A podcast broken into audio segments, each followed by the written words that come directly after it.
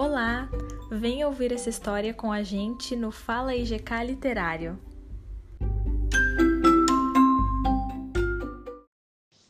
Cuiabá Especial, te amo do fundo do meu coração.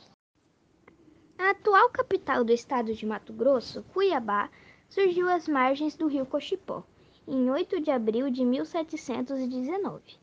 Era então um pequeno povoado, cuja ata de fundação foi assinada por Pascoal Moreira Cabral. Foi a descoberta de ouro pelos bandeirantes paulistas que deu origem à povoação, que estava subordinada à capitania de São Paulo naquela época. Três anos mais tarde foram descobertas novas jazidas, as chamadas Lavras do Sutil. Nas, próximas, nas proximidades do córrego da Prainha e da Colina do Rosário, onde foi construída a Igreja do Rosário no centro da localidade.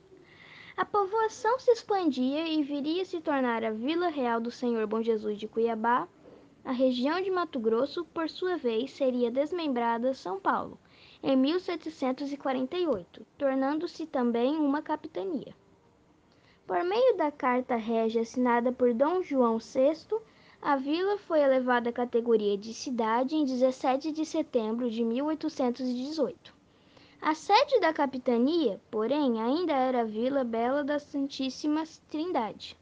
Somente em agosto de 1835, Cuiabá se tornou a capital da então província de Mato Grosso, que se transformaria em um estado com a proclamação da República.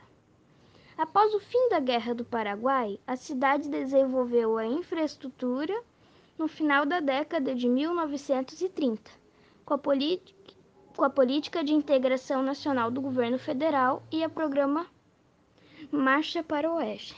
Cuiabá ganhou a sua primeira avenida, a Getúlio Vargas, além de novos edifícios e rodovias. Cuiabá é uma cidade nas margens do rio Cuiabá. É capital do estado de Mato Grosso, no centro do Brasil é conhecida como a porta de entrada para as zonas úmidas do Pantanal do Norte.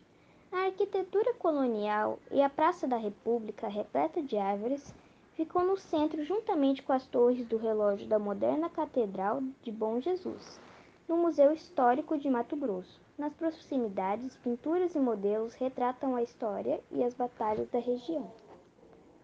Cuiabá, uma cidade bonita com flores e gente bonita, um parque e muita sabedoria, cuiabanos e sua língua engraçadinha.